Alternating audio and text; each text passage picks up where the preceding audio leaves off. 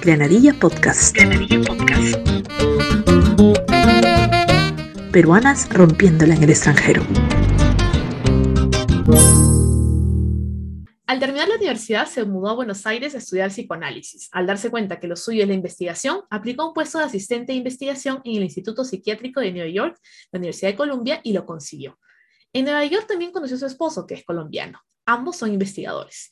Tiene una maestría en la Universidad de Chicago y lee un PhD en London School of Economics. Su investigación se centra en estudiar la cognición social y la salud mental en jóvenes que viven en contextos vulnerables. También ha investigado mucho el tema de inmigración. Actualmente es profesora en la Escuela de Gobierno de la Universidad de los Andes. Hoy hablamos con María Cecilia de Dios.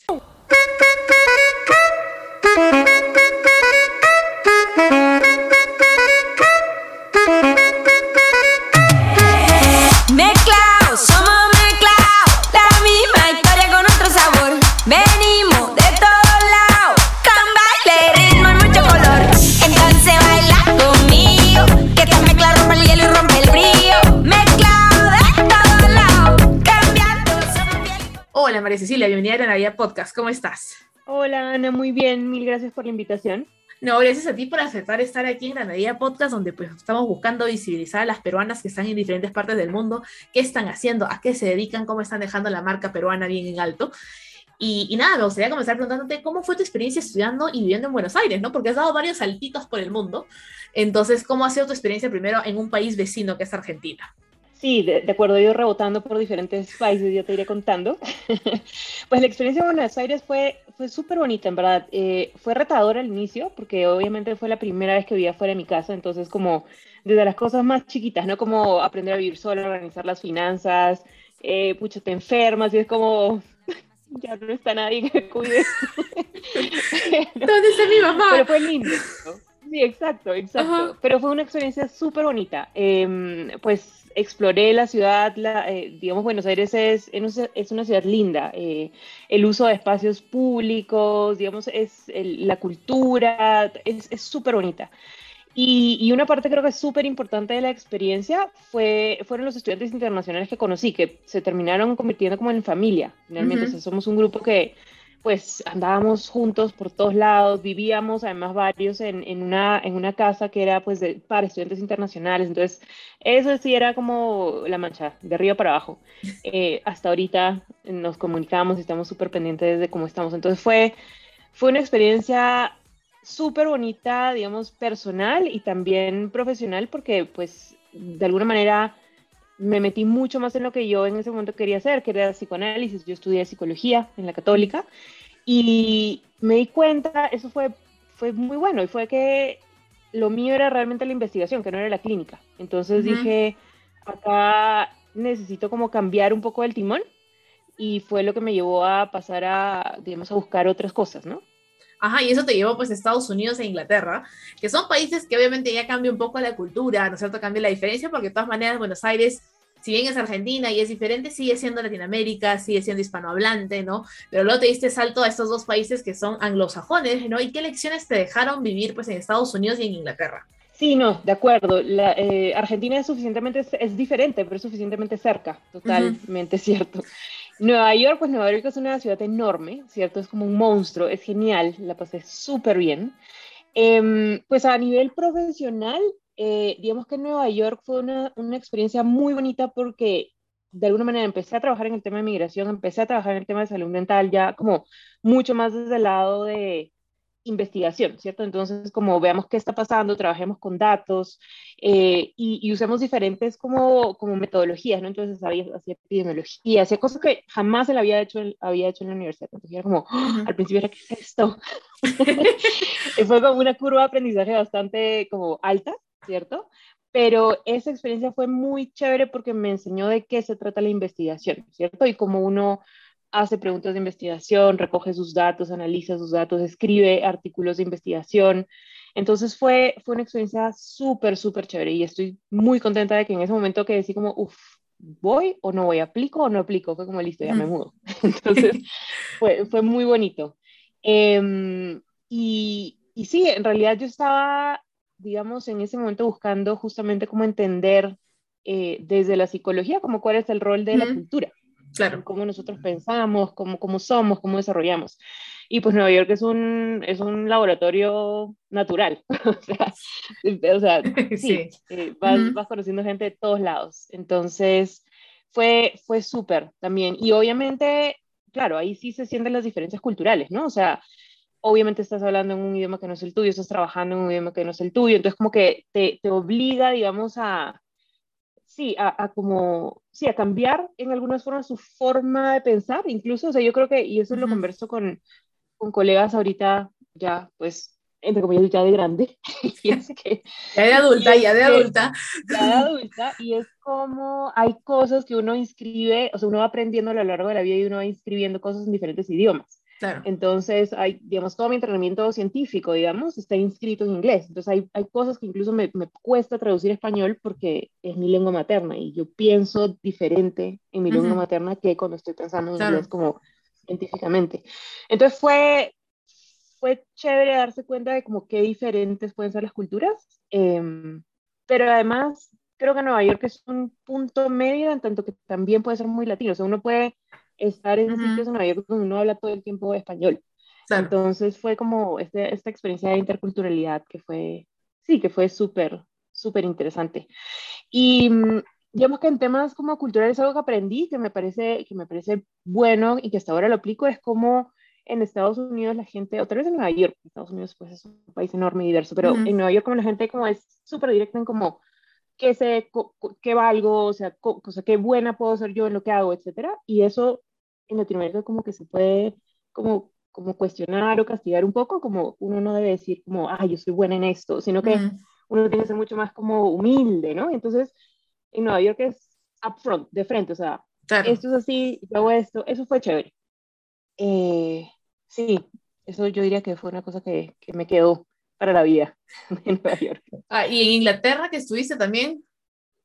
Bueno, Inglaterra, Inglaterra fue donde hice mi doctorado, entonces ahí, digamos, fue una experiencia también maravillosa. Fue muy, digamos que Inglaterra sí se siente realmente lejos de Latinoamérica, como Estados Unidos, mal que bien todavía. Ay, todavía está cerquita, todavía está cerquita.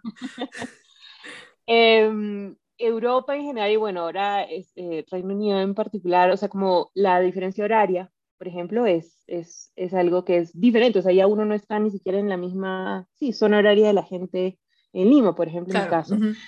eh, otra cosa que, que, pues, y nada, fue un aprendizaje increíble, o sea, el doctorado sí fue, fue una experiencia maravillosa, estuve pues, cuatro años solamente, digamos, trabajando en lo que a uno le interesa, como en su problema de investigación. Es muy bonito. Llega un momento en que es terrible, ¿no? Como ya quiero terminar. Escribir una tesis de doctorado es una locura, pero es una experiencia increíble. O sea, uno está realmente como que metido en el problema que a uno le interesa, como en, en las cosas que uno quiere aprender, estás leyendo, estás escribiendo, hablando con gente, o sea, es, es un ambiente súper, muy estimulante, es, es muy bonito. Uh -huh.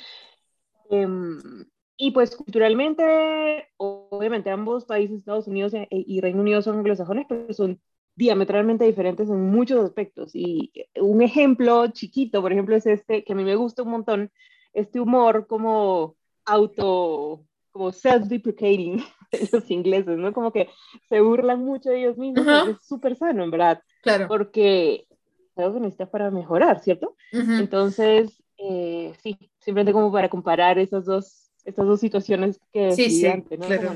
El humor inglés es muy interesante. Mi jefe es inglés y a veces tiene unos comentarios que digo, ¿qué? Y le vaya, ya entendí, ¿no? Entonces, porque sí. toma un rato procesarlo y acostumbrarse, ¿no? Porque ese es uno país que lo dice, pero como que con doble o qué sé yo, ¿no? Yo como que, ah, ya, era así, ¿no? Entonces, es, es, muy cierto. Es, es diferente al, al, humor este, latino, ¿no? Al humor americano, si quieres ponerlo también, es diferente. Entonces, uno tiene, le toca acostumbrarse y entender que, que así funcionan las diferentes culturas, ¿no? Y justamente Total. retomando un poco en tu viaje este de, de entender que, que lo tuyo era la investigación, ¿no? Hay mucha gente, y sobre todo en el Perú, que estamos intentando tener más investigadores, ¿no es cierto? Más calidad en las investigaciones que se hacen. Los que siguen de cerca la política y la realidad peruana saben que el tema de investigación es crítico. No vamos a hablar de cosas tristes porque eso es un episodio para hablar de cosas bonitas, de cómo nos va muy bien a pesar de las luchas. Pero, pero, pero sí que me gustaría que nos cuentes un poco cómo es que se diste cuenta que lo tuyo es la investigación, primero que nada. Y segundo, ¿qué consejos le darías a ellos que están como que, oye, ¿será que quiero meterme a la academia? ¿No es cierto? ¿Será que es lo mío, lo bueno, lo malo, lo bonito? Yo estoy para empezar mi doctorado ahora en octubre y estoy traum... O sea, me encanta investigar, pero también escucho historias de terror y digo, ay, no sé, ¿no es cierto? Entonces le digo a mi esposo, le digo, bueno, vienen cuatro años interesantes, le digo, pero yo lo tengo claro, que a mí me gusta la investigación. La pregunta es, ¿qué le consejo le darías a otras personas que están como que todavía pues por ahí, ¿no? De acuerdo. Pues por un lado, a ver, la primera, la primera pregunta de cómo yo, yo descubrí que quería investigar, para mí fue como de a pocos. Fue, fue, fui como descubriendo que lo mío era la investigación, pero digamos una primera experiencia súper importante para mí fue un trabajo que hice en Ayacucho, de hecho, eh, recién salida, no, estaba terminando, estaba en el último año de universidad. Y me di cuenta que si bien, digamos, mucha de la teoría que yo había estudiado, leído, practicado finalmente en la universidad, como que no traducía directamente a, lo que yo estaba viendo en la realidad, digamos, del trabajo con personas que habían sido, pues, habían sufrido el terrorismo como de frente, ¿no? Entonces yo decía como, hay algo acá que me falta, no estoy muy segura qué es, pero hay algo que no está cuadrando. Entonces digamos que con esa idea fue que yo me fui a Buenos Aires. Y en Buenos Aires la, digamos, lo que me llamó un montón la atención fue como esta idea de empezar a contrastar teorías sobre lo que está pasando, o sea, pues como científicas, o sea, pensando como, que tenemos diferentes teorías sobre la mente humana, ¿cierto? Y existe el psicoanálisis, pero también existe la teoría cognitivo-conductual, como diferentes teorías que tratan de explicar cómo, cómo pensamos, cómo funcionamos, por qué hacemos lo que hacemos.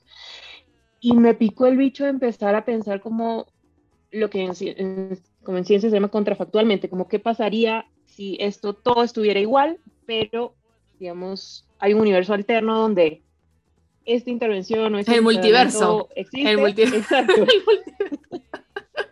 y esto no, o sea, ¿cómo sabemos, o sea, cómo yo entiendo qué impacto estoy teniendo en el mundo con lo que estoy tratando de hacer, sea una terapia, o sea un, programa, o sea una política pública, ¿cierto? Y pues eso me abrió un mundo enorme que fue donde yo dije como, no, esto, esto es lo mío, o sea, esto es lo que yo quiero saber, es como, cómo sé que esto funciona, cómo sé que las cosas funcionan, cómo sé cómo genero cambio, pero efectivamente cómo genero cambio, ¿no?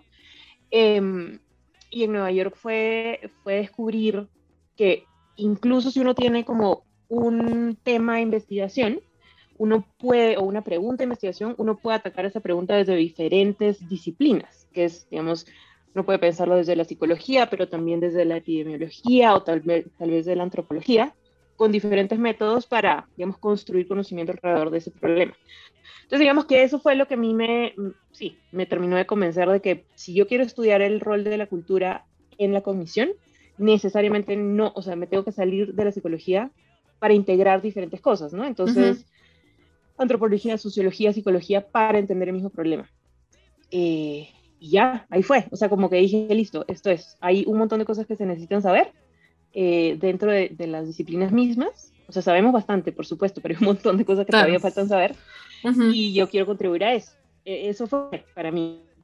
Y en cuanto a qué le diría a la gente que quiere o que está coqueteando con la idea de hacer un doctorado, meterse a la academia, les diría pensarlo bien. Es decir, yo cuando converso con, con, estudiantes, por ejemplo, en la universidad, que vienen y me preguntan cómo debería ser un doctorado o no, debería ser una, una, segunda maestría o una maestría, yo les digo como, creo que hay dos cosas importantes. Primero es pensar si uno lo que realmente quiere es como producir nuevo conocimiento. Si tú quieres como realmente como descubrir cosas, como producir conocimiento que, sobre cosas que antes no sabíamos, definitivamente deberías irte por un doctorado, que es donde uno aprende métodos, eh, disciplina en profundidad para contribuir un granito de arena a un problema de investigación.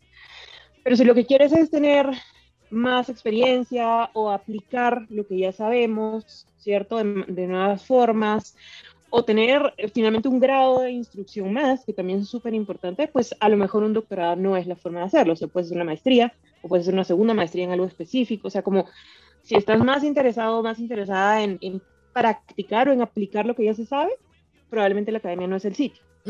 Em, si quieres avanzar, empujar, como decimos eh, humildemente en la academia empujar la barrera de conocimiento. Uf, pero, qué, qué, humilde, qué humilde. Terrible. Eh, entonces sí, tienes que considerar definitivamente la academia, ¿no? Pero, pero creo que esto es una decisión que se tiene que tomar con mucho cuidado porque como tú muy bien decías, es una inversión enorme tiempo, ¿cierto? Son cuatro, cinco, seis años que uno está trabajando en un solo problema. Em, que tiene, como te decía al inicio, como sus altibajos, o sea, es súper chévere, el proceso de, hacer un doctorado es increíble, pero a la vez es súper como desgastante en el sentido que es intenso, o sea, uno no está pensando en nada más que eso. Exactamente. trabajando en eso, en eso, entonces digamos que hay, hay gente a la que le puede parecer interesante esa aproximación eh, y esa vida, digamos, y hay gente que en lo que es en el camino y esto no es para mí y ya. Entonces digamos que sí, es una decisión de vida importante y que tiene, digamos, un propósito particular que va más allá de simplemente tener un grado más de educación, ¿no? Porque para eso hay otros grados posibles de educación que pueden ser más útiles. Muy cierto, yo creo que lo importante del tema también es que te apasione, ¿no? Lo que quieres investigar, no solamente porque, ay, quiero ser magíster o quiero ser doctora, ¿no? Sino porque, porque cuatro años es un compromiso a largo plazo, ¿no? Y hay maestrías que duran uno o dos años y también es un compromiso a largo plazo que, que si no te gusta el tema, si no estás enamorado, al final es como que, ah, ¿no es cierto? Y chao, y ahí lo dejo, ahí lo dejo y, se acabó. Y para los que son migrantes eh, y en, en la academia es un extra porque estás lejos de casa estás yo, o sea, yo recuerdo, yo hice la maestría acá en Israel en el 2017 y también me, solita, me mandé al otro lado del mundo solita, sin mi mamá, sin mi papá, sin ni nadie. Y claro, hay días que llegas cansada de la universidad, de haber estudiado, trabajado, y llegas a tu casa y estás sola ahí mirando la cama y sí. dice, ay, quiero a mi mamá. Y recuerdo que mi papá llorando a la medianoche, te extraño, me devuelvo, me devuelvo. Mi papá, nada que te devuelve, sigues estudiando. Entonces digo, ya está bien. Pero, pero es fuerte, es, es, un, es un pesito más, ¿no? A, a, a todo el, el, el, peso de la academia, de estudiar, ¿no? Y justamente yo llegué a ti y yo llegué a María Cecilia, primero nada por las mágicas redes sociales, porque todo lo que sucede en redes sociales da la vuelta al mundo, eh, ¿no? Y estaba ella hablando de una investigación sobre migrantes venezolanos en Perú. Para los que no saben, hace poco, bueno, no hace poco, ya hace un buen tiempo, yo grabé un especial acerca de extranjeras que la rompen en el Perú, justamente en base a un comentario que hizo el querido alcalde de La Molina, de que no debían haber extranjeros, que tatatillo, dije, disculpa, dije, hay extranjeras, ¿no es cierto?, que la rompen, los extranjeros vienen a aportar al país, y eso lo sabe todo el mundo, la migración aporta al país donde llegan los migrantes de una manera u otra, entonces hicimos este espacio, ¿no? Y justamente una de las invitadas era venezolana. Y bueno, María Cecilia tiene una investigación sobre migrantes venezolanos en Perú. Y si bien no nos puede revelar todos los secretos de su investigación, nos va a contar un poquito de qué se trata, ¿no es cierto? ¿Qué, qué cosas ha ido descubriendo en este proceso?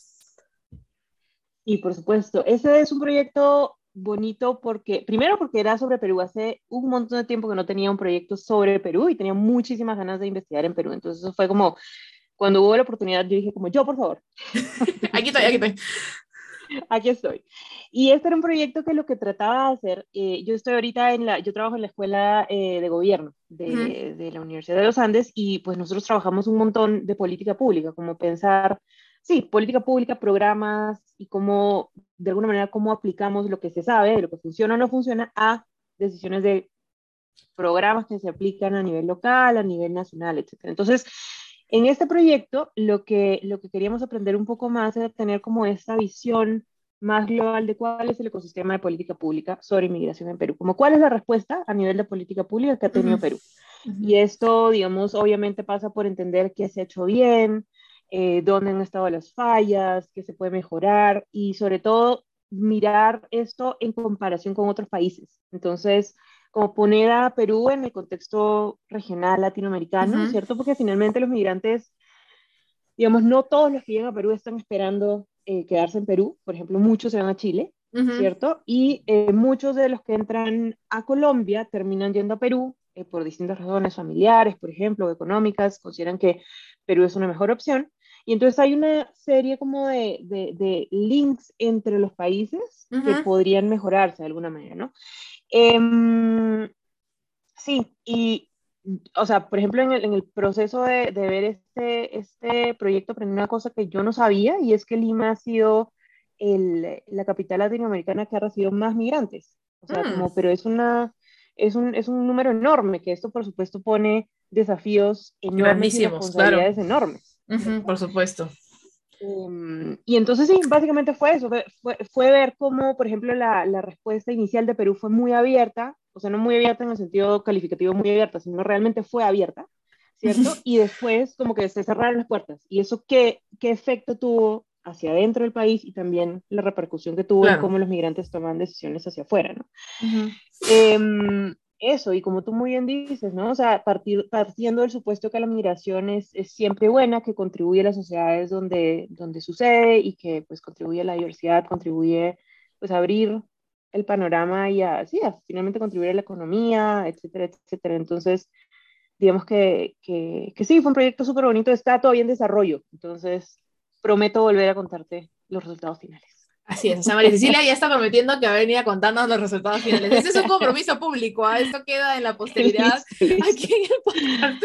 Y bueno, sigamos con la línea de la investigación, porque yo sé que tú estás haciendo ahorita, estás haciendo investigación o trabajas, ¿no es cierto?, en temas de la cognición social y la salud mental en jóvenes que viven en contextos vulnerables y ahí resaltando no más entrada, ¿no? el tema de la salud mental que hoy por hoy es tan importante, tan importante, ¿no? Y en jóvenes y en contextos vulnerables. Entonces he dado como que todos los puntos que son así claves y me gustaría que nos cuentes justamente en, qué vas, ¿no? En qué estás, qué has descubierto, ¿cierto? ¿Qué, ¿Qué es lo que estás viendo actualmente al respecto?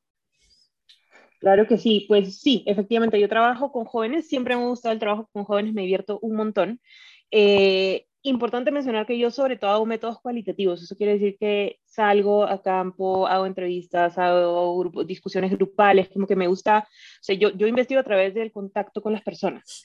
Em, y dicho esto, pues obviamente la paso súper bien, converso todo el tiempo con gente joven, eh, sobre lo que piensan, sobre sus vidas, sobre las historias de vida. Em, y, digamos, a mí me interesa en particular el tema de la cognición social. Entonces, la cognición social es, digamos, cómo es el estudio de cómo nosotros procesamos toda la información social. Es decir, cómo percibimos el contexto, cómo percibimos las intenciones de los demás, eh, cómo yo leo, por ejemplo, en una situación social, qué es lo que me dijeron, pero qué era lo que me querían decir o qué implicaron, digamos, toda esta parte de, de, poder leer las interacciones sociales.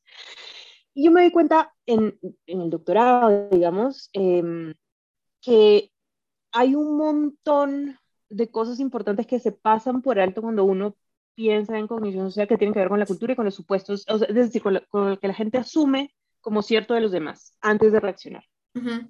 Entonces, eso, esto se ve clarísimo. En, el doctorado yo estuve trabajando con grupos de jóvenes en Colombia, con grupos de jóvenes que eran parte de eh, grupos de construcción de paz. Esto en Colombia es es muy, muy común, digamos, hay, hay diferentes grupos de construcción de paz, eh, dada, digamos, el contexto de, violencia política y todo el tema de, del narcotráfico, y también estuve trabajando con jóvenes que pertenecen a pandillas. Y me di cuenta que ellos, digamos, cómo, cómo uno piensa hay mucho que uno puede hacer para prevenir la violencia si uno ataca el tema de la cognición social. Entonces, si yo estoy en un contexto en el cual yo asumo de arranque que el otro es una persona violenta o que el, otro tiene intención violenta, pues obviamente yo voy a ser más violenta como, como prevenida. Y eso pues obviamente escala porque el otro también está predispuesto que el otro va a ser violento y eso escala rapidísimo. Exacto. Eso también, por ejemplo, pasa en, que termina siendo lo que pasa con las pandillas, pero también lo que pasa en eh, lo que se llaman conflictos eh, como no tratables o no solucionables, que realmente es un tema, es un nombre horrible, pero cuando yo soy parte de un grupo que se siente agredido por otro grupo, ¿cierto? Yo siempre asumo que el otro es el malo, y entonces el otro asume que yo soy el malo, y eso también como, como, es, un, como es un incendio inmediato. Entonces, yo trabajo justamente en eso, en como eh, cuáles son estos supuestos tácitos, ¿cierto? Como qué, es, qué se asume de los demás, qué, cuál es este conocimiento que no, yo no lo digo, pero que todo el mundo lo conoce, em, y cómo hacemos para cambiar esos supuestos para evitar que la violencia se genere como in the first place, ¿cierto? Entonces, es, es eso. Em, y por otro lado, he estado trabajando también eh, un montón en el tema de salud mental, en dos grupos que me parecen súper importantes. Por un lado es el tema de, de nuevo, como jóvenes que viven en contextos de postconflicto, que pues en, hay toda una discusión si podemos hablar de postconflicto en Colombia o post-acuerdos de paz. Eh, como sabes, hace unos años se firmó el acuerdo de paz, pero digamos la violencia no ha cambiado en mm. muchos aspectos.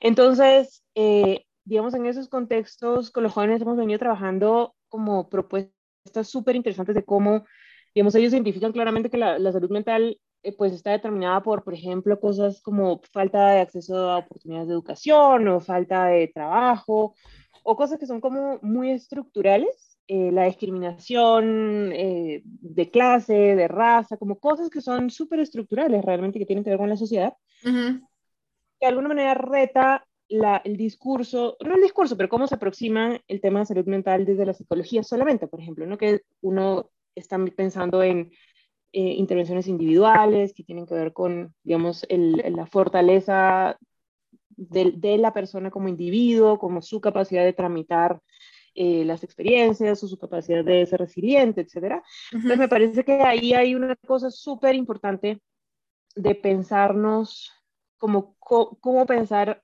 intervenciones que ataquen estos factores estructurales que finalmente obviamente terminan ayudando al individuo, pero que va más allá de la aproximación eh, tradicional, digamos, de, la psicología, ¿no? Em, entonces ahí vamos mezclando cosas y vamos mezclando propuestas y como que una parte súper importante también del trabajo es como preguntarles a ellos mismos, como, ¿tú cómo puedes, tú cómo crees que esto se puede mejorar? Y de ahí como ir armando la discusión con la literatura científica y viendo qué funciona, qué no funciona, qué cuesta más, qué no cuesta, porque cuando uno está pensando también en política pública, la primera pregunta que uno le tiene que responder al ¿Cuánto me va a costar? Es, ¿Cuánto me va a costar esto, no es cierto? Dímelo rápido y sin, sin dolor, ¿no es cierto? Que sea rápido, ¿no? ¿Cuánto te va a costar? No, sí, por supuesto que sí. Ahora que mencionas ese tema del, de los conflictos, ¿no? Yo, yo trabajé para el gobierno peruano antes de mudarme y teníamos un taller de comunicación efectiva y resolución de conflictos y claro, el tema siempre era cuánto va a costar capacitar a la gente en este tema, ¿no es cierto? No importa que tengas los mejores ponentes gratis, pero de todas maneras cuesta, todo cuesta, todo tiene un costo, ¿no es cierto? Y cuánto, cuánto va a costar, pero qué importante. Entonces acá tenemos a María Cecilia que está trabajando por la paz mundial desde Colombia, así que así se empieza, un país a la vez, un país a la vez, un país a la vez. Empezamos con Colombia, pasamos a Perú y vamos avanzando en el mapa, ¿no? Y bueno, concentrándonos ya más en el país, más que en la parte académica, ¿no es cierto? Y para ir cerrando esta entrevista, ¿qué diferencias? Porque hablábamos hace un rato que, claro, Argentina, ¿no Está cerca Perú y por ende es como que similar porque todos somos latinos, hablamos español, pero aún así siempre hay diferencias culturales aún dentro de la misma región. Entonces, en el caso de Colombia, que tú ya pues vives ahí y que estás casada con un colombiano, ¿no? ¿Qué diferencias y también similitudes encuentras entre ambas culturas? Uy, esa, esa pregunta ha sido bien difícil porque, sí, porque o sea, llevo un montón de años con mi esposo y entonces ya como que nos hemos ido mezclando mutuamente, como incluso en el acento, o sea, nos reímos porque a él le preguntan si es de Bogotá, porque ya se le pegó como mi limeñismo y a mí ya se me pegó su bogotanismo, entonces ya estamos demasiado mezclados, pero dicho eso, em, no, o sea, sí, es decir, yo creo que Colombia y Perú son suficientemente cercanos, o sea, sobre todo si pienso como si lo comparo con Reino Unido, con Estados Unidos, o sea, son, ah. definitivamente son, son, o sea, esto se siente como casa, o sea, sí me siento como, como en casa en Colombia, en muchos aspectos. Em, obviamente, solamente estoy hablando de Lima y de Bogotá, ¿cierto? O sea, nada más que eso.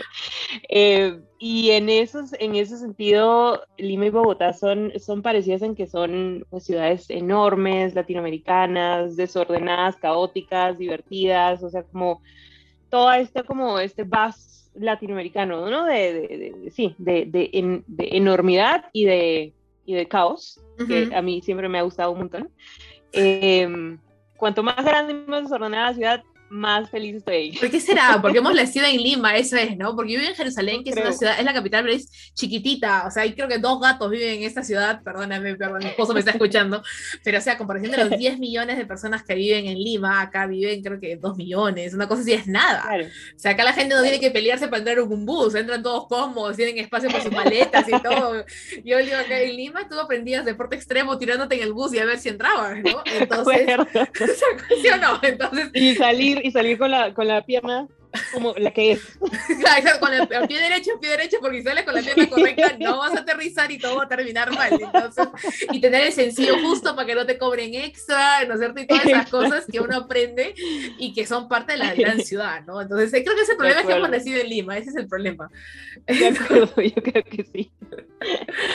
Ay, no, sí, entonces, sí, de, de acuerdo, son como suficientemente cercanas. Ahora, claro, como eh, son, son también ciudades diferentes en tanto que, o sea, Lima es una ciudad finalmente costera, ¿cierto? Tenemos el mar enfrente, somos como mucho más sí, en muchos sentidos como mucho más relajados, mucho más informales. En Bogotá, pues estamos en la sierra, finalmente estamos arriba, la gente es mucho más como, como, como formal, como en las formas, ¿sí? O sea, como mucho más, el, el, trato con la gente es mucho más formal, eh, un poco más como distanciado, puede ser.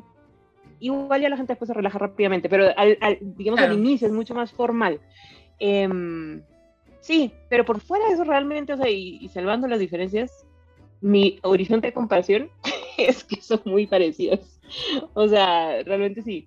Em, algo que sí es diferente, creo, de Bogotá eh, es que es, o sea, que hay mucha gente de todos lados de, Colombia, como literalmente de todas las partes de Colombia, hay muchísima gente en Bogotá.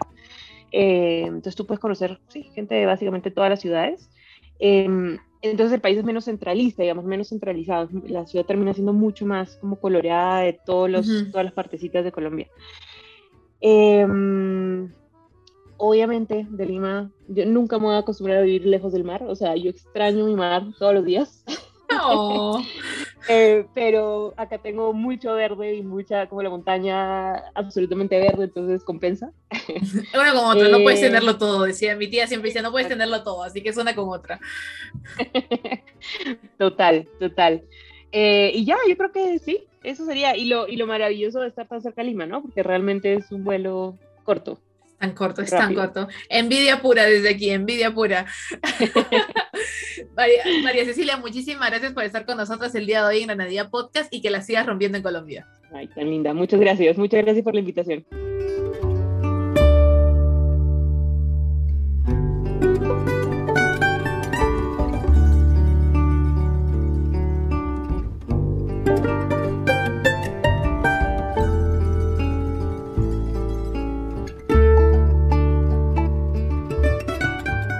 Latina Migrante? Cuéntame en los comentarios de Twitter, Instagram o Spotify qué has aprendido en tu proceso migratorio. Gracias por escucharme. Granadilla Podcast. Granadilla Podcast. Peruanas rompiéndola en el extranjero.